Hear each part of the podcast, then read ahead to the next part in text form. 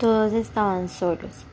Sus voces se habían desvanecido como los ecos de palabras divinas vibrando en el cielo estrellado. ¡Hollis! ¡Hollis! susurraba el capitán pidiendo que despertara. Se daba cuenta que estaba muy cerca a la tierra y muy lejos de sus amigos. Poco a poco escuchaba cómo morían lentamente y sentía impotencia al no poder hacer nada por ellos.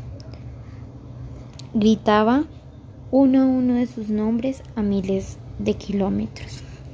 Stinson, Lesper, Applegate, ¿están ahí? Silencio total. Mientras tan solo caían lo poco que quedaba de sus cuerpos heridos. Se aproximaba la tierra sin medida alguna. Meditaba las últimas palabras de sus amigos y ese era su único aliento.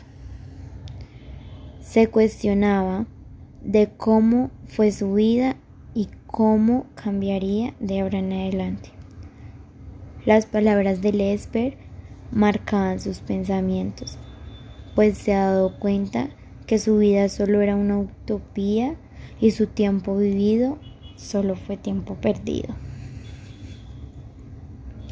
que aunque pudiera regresarlo, seguiría sin ningún sentido. De momento, se fijó como un meteorito rasgó su traje quitándole el poco o nada de oxígeno que le quedaba.